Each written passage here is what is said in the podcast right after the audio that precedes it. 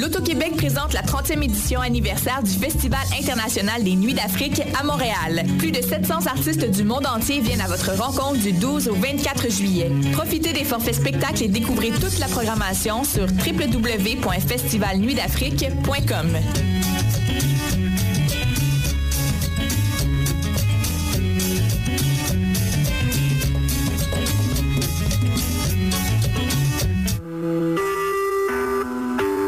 écoutez Choc pour sortir des ondes.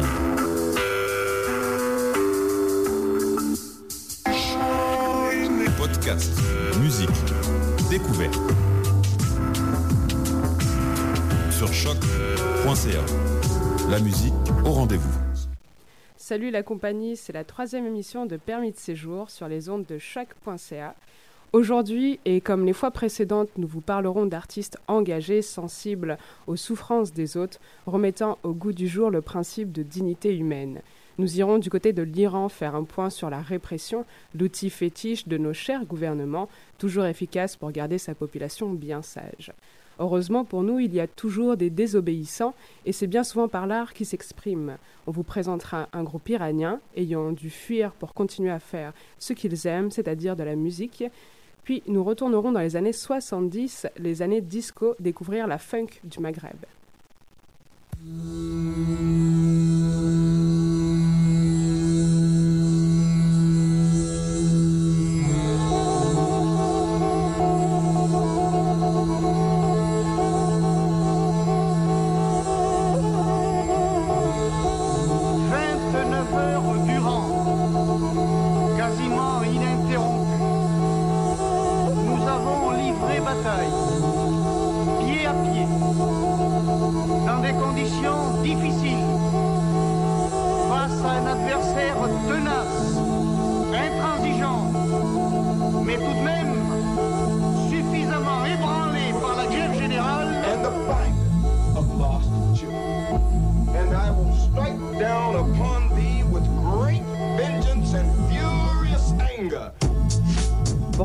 Cette émission, nous voulions vous parler d'un jeune street artiste, Zoo Project. C'est la chronique Ils ont osé. C'est l'histoire d'un gars qui aurait eu mon âge, c'est l'histoire, l'histoire de Bilal Bereni, alias Zoo Project. À 23 ans, il était déjà l'un des plus grands street artistes engagés de notre époque. Avec lui, pas de concession pour la société, il dessinait ce qu'il pensait et il le dessinait bien. Zoo Project, c'est le parcours d'un artiste inspirant qui a mis de côté ses peurs pour défendre ses principes, ses idéaux, mais surtout défendre des êtres humains. Il est mort à 23 ans, assassiné à Détroit dans des circonstances particulièrement tristes, parti pour entamer un nouveau projet artistique dans cette ville qu'il a fait, qui a fait faillite, euh, voulant voir de plus près ce qui fut le berceau de l'industrie américaine laissé à l'abandon, il s'interrogeait sur le sort de ses habitants. Bilal faisait de l'art à portée sociale. Parti avec peu d'argent en poche, il rencontra sur sa route des jeunes de son âge voulant lui faire les poches et le menaçant d'une arme. Il perdit la vie pour 300 dollars, lui qui voulait embellir ce monde. Les jeunes euh, ont été inculpés, ont été jugés à 30 ans de prison. C'est donc quatre destins gâchés par un acte de stupidité. Mais avant de connaître ce destin tragique, euh, Bilal Berni, alias Zoo Project, s'est fait connaître à l'âge, dès l'âge de 15 ans en peignant des fresques immenses dans le quartier du 20e arrondissement de Paris. À Paris, ces immenses fresques en noir et blanc qui oscillent entre poésie visuelle, humour et cynisme ornent de nombreux murs et rappellent à chacun l'absurdité de notre société. Puis à 20 ans, Bilal, ce jeune franco-algérien, a décidé de partir pour la Tunisie au moment du printemps arabe, considérant que la révolution tunisienne, comme toutes celles qui secouent le monde arabe, était un événement unique. Il voulait voir une révolution et apporter sa modeste contribution au peuple insurgé, au lieu de la regarder passivement derrière sa télévision. Sur place, de nombreuses rencontres l'amènent à réaliser une quarantaine de portraits de civils innocents, tués lors des affrontements entre manifestants et forces de l'ordre, des gens ordinaires qui ne méritaient pas plus qu'un autre de laisser leur vie sur l'autel de la révolution. C'est en parlant avec des enfants d'un quartier de Tunis, lui parlant de leur ami Mohamed Hachi, tué par deux balles perdues à 20 ans, qu'il comprit ce qu'il devait faire. Après avoir rencontré les familles des victimes, il s'est mis à représenter ces martyrs de la Révolution en taille réelle. Ces peintures à échelle humaine sont découpées puis exposées partout dans la ville, au plus près des habitants. Selon lui, ces silhouettes ne sont pas des fantômes, mais bel et bien des figures du présent qui doivent continuer à exister, autant en images que dans les mémoires, car les oubliés seraient de les tuer une deuxième fois. Il voulait tous les représenter, c'est-à-dire 236 personnes assassinées selon le ministère de la Santé tunisienne. La révolution arabe ne s'est pas fait sans perte. La violence auquel ces peuples ont fait face, nous sommes loin de nous l'imaginer. Même si la brutalité policière et étatique existe ici au Canada et dans le reste des pays riches, par exemple, nous pouvons citer et mentionner les disparitions euh, plus que mystérieuses qui ne font pas l'objet font l'objet d'aucune enquête et les viols sur les autochtones commis par la police elle-même au Canada. Bilal était convaincu que la disparition dans nos mémoires de ces personnes marquerait la fin de l'espoir et qu'il était donc de son devoir de les représenter dans l'espace public et dans les manifestations pour qu'on n'oublie pas la disparition de ces gens ordinaires, mais aussi donner plus de force aux familles, aux amis et au reste des Tunisiens qui se battent euh, contre les meurtriers, les snipers, les donneurs d'ordre, les matraqueurs, pour qu'ils soient jugés et sanctionnés. Le street artiste a ensuite séjourné pendant un mois dans le camp de Choucha, le plus grand camp de réfugiés à la frontière libyenne et tunisienne, au mois de février 2011, suite aux événements survenus en Libye. Ces événements étant une intervention militaire par les forces sous Nicolas Sarkozy, le Royaume-Uni, le Canada, les États-Unis et l'OTAN. Euh, c'était la France à participer de manière intense à ces interventions militaires pour destituer ce dictateur de Kadhafi, Kadhafi ayant financé la campagne du président Sarkozy à hauteur de 50 millions d'euros. Aujourd'hui, le journal de Mediapart, un journal d'information, a euh, vient de gagner un procès justement contre euh, Nicolas Sarkozy, prouvant que les informations sur son financement étaient véridiques. Donc cette intervention fut une catastrophe aux conséquences pénibles, provoquant la crise des migrants, les bombardements sur les civils par nos gouvernements intervenus pour soi-disant les protéger, ont propulsé Daesh dans le rôle du sauveur, profitant de l'opportunité pour s'enrichir et faire ce que Kadhafi les avait empêchés de faire jusqu'à présent, prendre le pouvoir et servir la population. Aujourd'hui, la Libye n'est toujours pas en démocratie. Les Libyens vivent sous la peur constante de Daesh.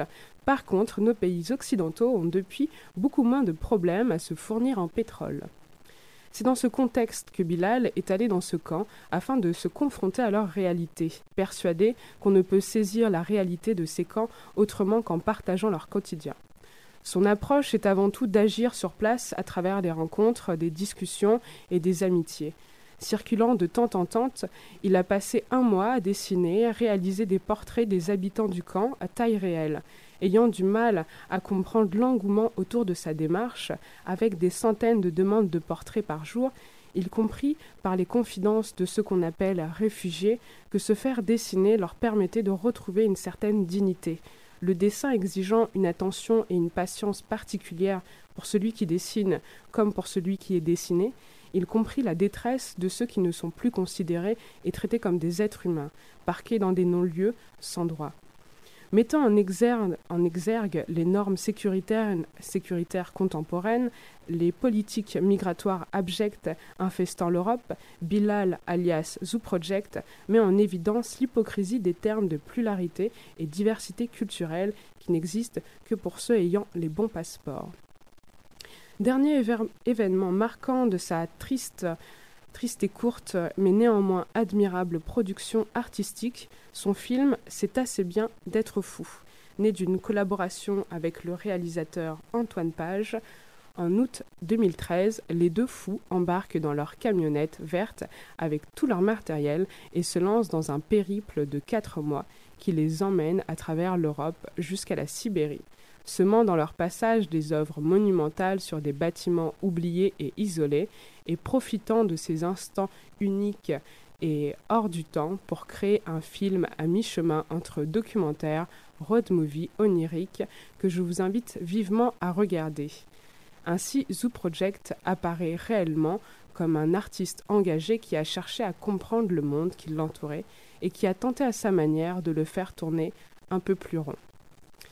C'était la chronique Ils ont osé et nous vous parlions de Zoo Project. Maintenant, après ce sujet, nous allons nous détendre un peu et écouter de l'arabic funk avec un autre artiste incroyable des années 70, totalement oublié mais remis au goût du jour grâce à un passionné allemand, fondateur du label Habibi Funk Records, Janice Sturz, cofondateur du label Jakarta Records un jour de passage au Maroc, accompagnant le rappeur américain ghanéen Blitz The Ambassador, venu euh, pour l'un des plus grands festivals au monde, Mawazine de Rabat, découvrir chez un petit disquaire de Casablanca Fadoul et les Privilèges, un groupe de funk marocain des années 70. Petite pépite, il se mit à chercher toutes les informations possibles sur ce groupe, et c'est donc grâce à lui qu'aujourd'hui nous pouvons l'écouter. Tout de suite, Fadoul et les privilèges avec le titre Sid Redad.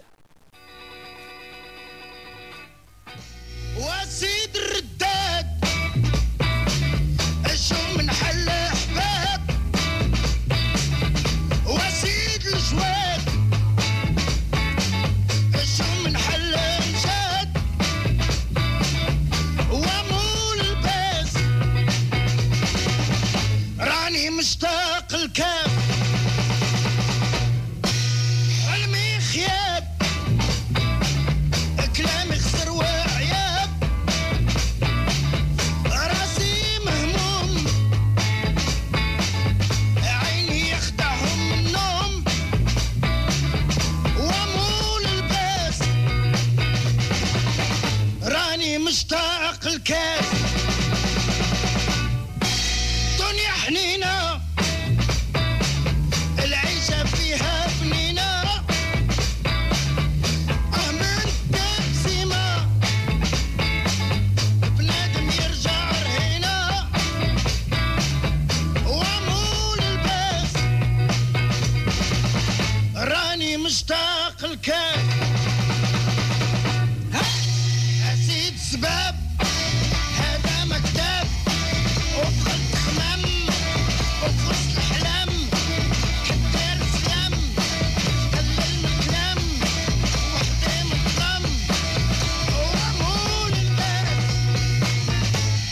مشتاق الكاس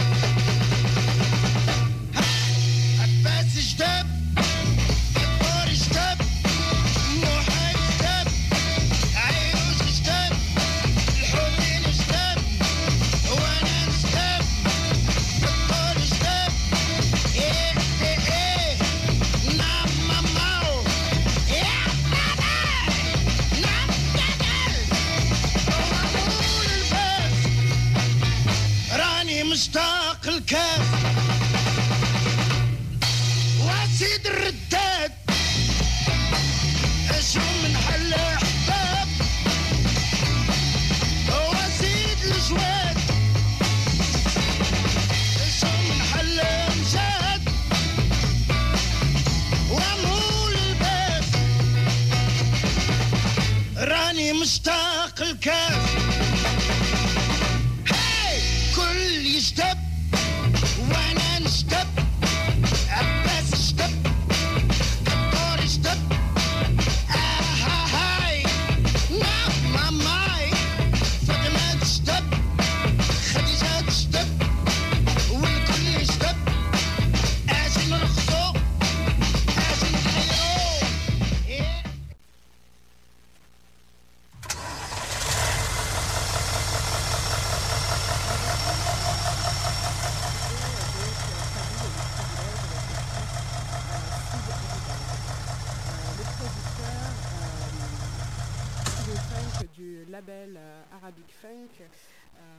rejoint le producteur américano-soudanais Odyssey pour enregistrer soit Tara, euh, soit La Voix en arabe. Sur ce disque, à la croisée entre musique arabe traditionnelle et sonorité électronique contemporaine, qui sort en janvier 2014, neuf musiciennes venues de Tunisie, de Libye, d'Égypte ou encore de Syrie chantent leur haine de la corruption, du despotisme, du paternalisme et de la fermeture d'esprit. C'est l'ONG berlinoise MICT, Media Incorporation and Transition, qui a proposé le projet à Jakarta Records. Euh, y participer semblait naturel à Janice, qui lui organise souvent des ventes aux enchères spontanées sur les réseaux sociaux. Euh, c'est notamment des vinyles de son label qui vend. Le plus offrant doit envoyer l'argent aux Médecins sans frontières et en donner la preuve, explique-t-il. Ensuite seulement, on lui envoie le CD. Euh, maintenant, ça va être au tour de Ossine, Ossine qui est toujours en France actuellement, donc nous allons l'appeler.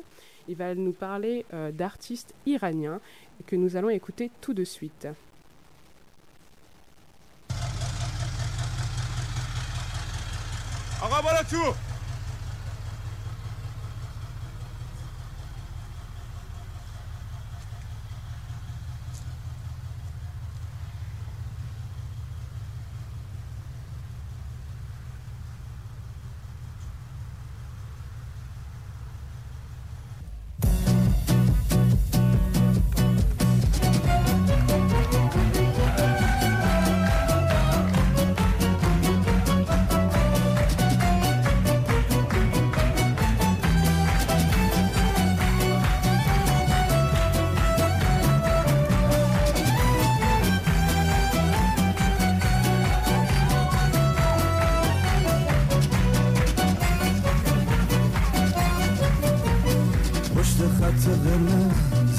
To so far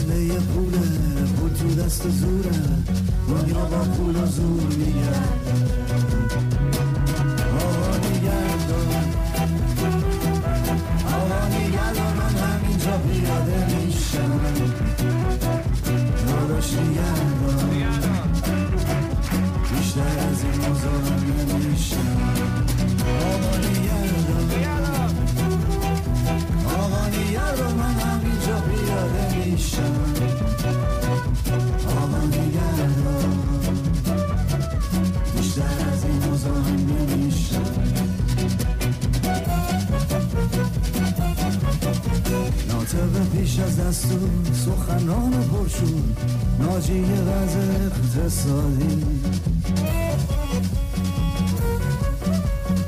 مشکلات الان اینه تبرج و چکمه طرح امنیت اجتماعی.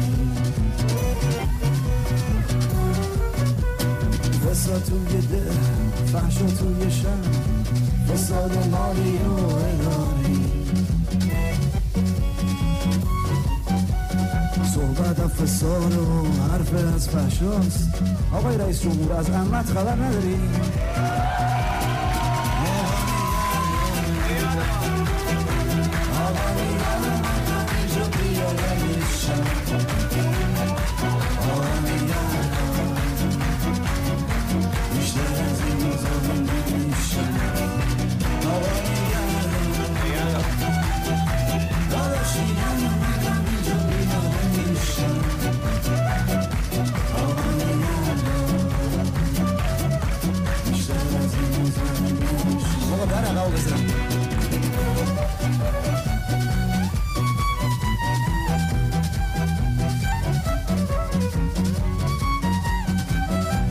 Şiir modern.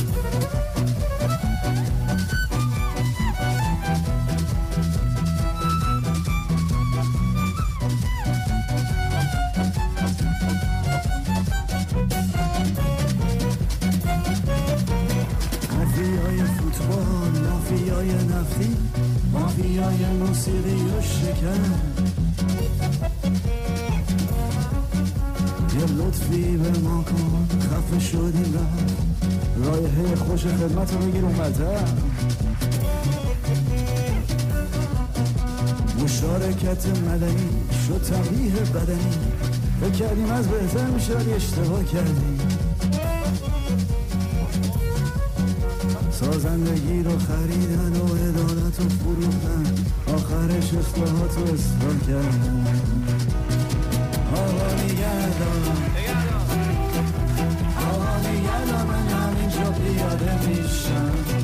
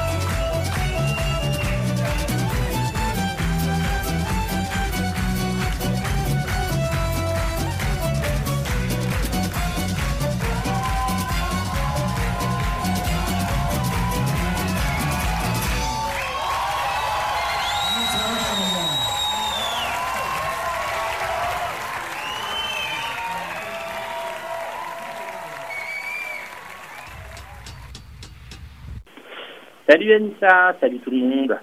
Donc euh, ce qu'on vient d'écouter c'était Kiosque.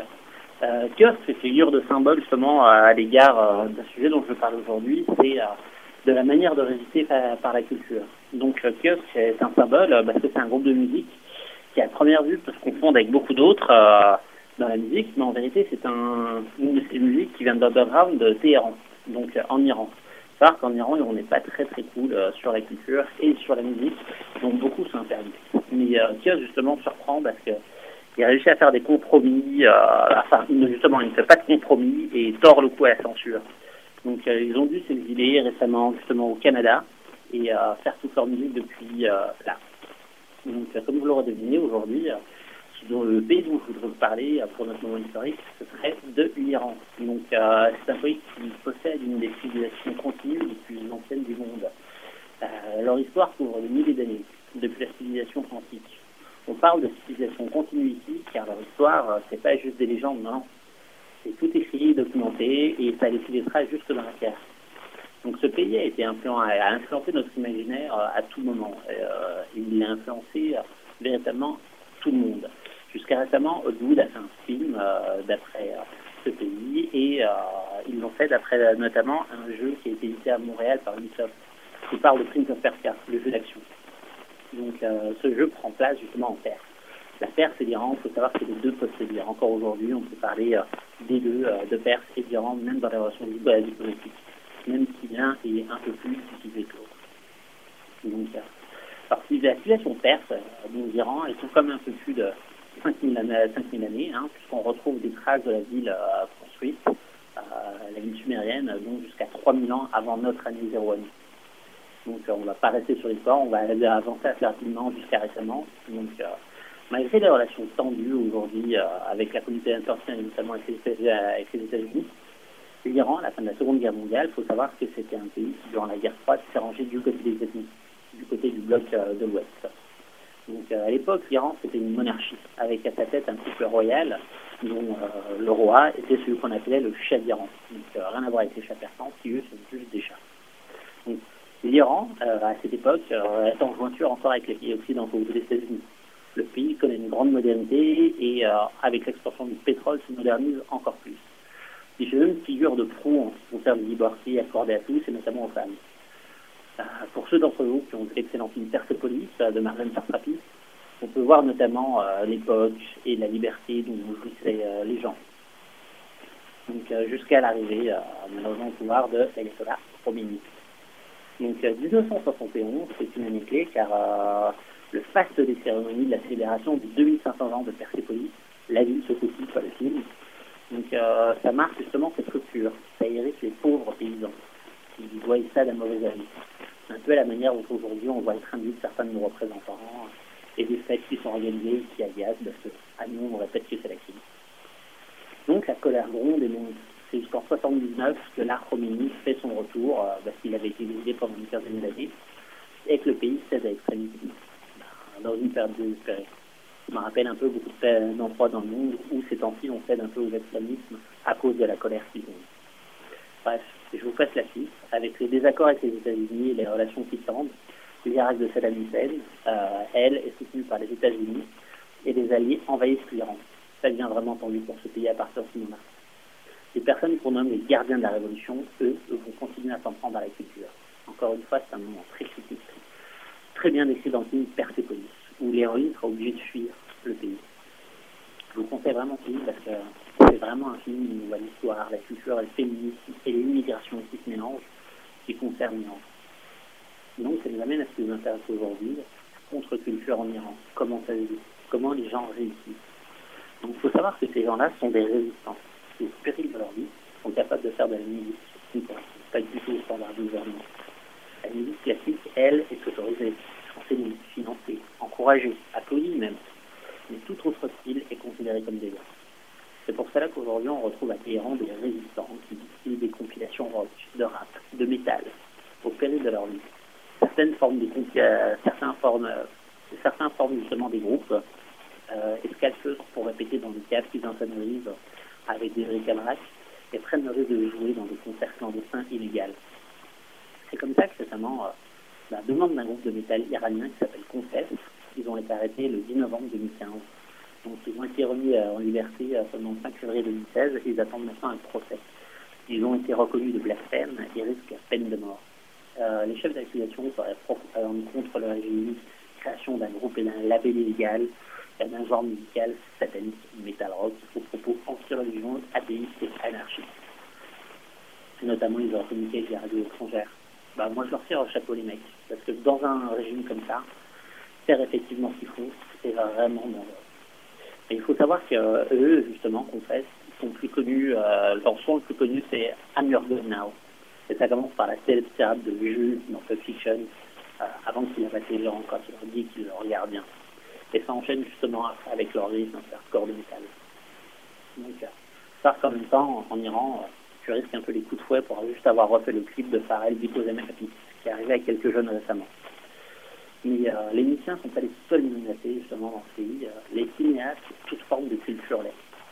Donc depuis 2010, Jafar Panahi a fait de la prison pendant un certain temps, parce que lui n'a pas le droit de révéler des films dans son pays. Et il a bravé l'interdit. Euh, il a réalisé notamment son dernier film qui s'appelle Taxi Téhéran en caméra cachée, dans lequel il s'est lui-même dans la peau du chauffeur de taxi, et où justement c'est un film documentaire où il parle avec les gens et il montre un regard sur la société iranienne. Et euh, il y a d'autres personnes, donc euh, encore en ce moment, il y a un procès récemment qui n'a duré que trois minutes sans avocat, où Midi Rabajan, son frère Hossein Rabajan et Youssef Emadi ont été condamnés ils font face à plus de 6 ans de prison. Alors que Mehdi et Youssef euh, sont accusés d'avoir distribué de la musique underground illégale au travers d'un site internet qui s'appelle Barge Music. Hossein, lui, il est accusé d'avoir participé à un film docu qui s'appelle Universel Triangle, qui parle de la condition des femmes et notamment leurs droits dans ce pays en cas de vivre. Amnesty International se porte euh, à leur cause et essaie justement euh, de les aider. Eh bien, merci Ossine pour cette euh, fabuleuse chronique. C'était l'émission Permis de séjour. Euh, nous étions contents d'être là avec vous en direct pour la première fois. Euh, nous espérons vous voir très nombreux à la prochaine émission et bonne journée. Bonne journée, merci Anita, merci tout le monde.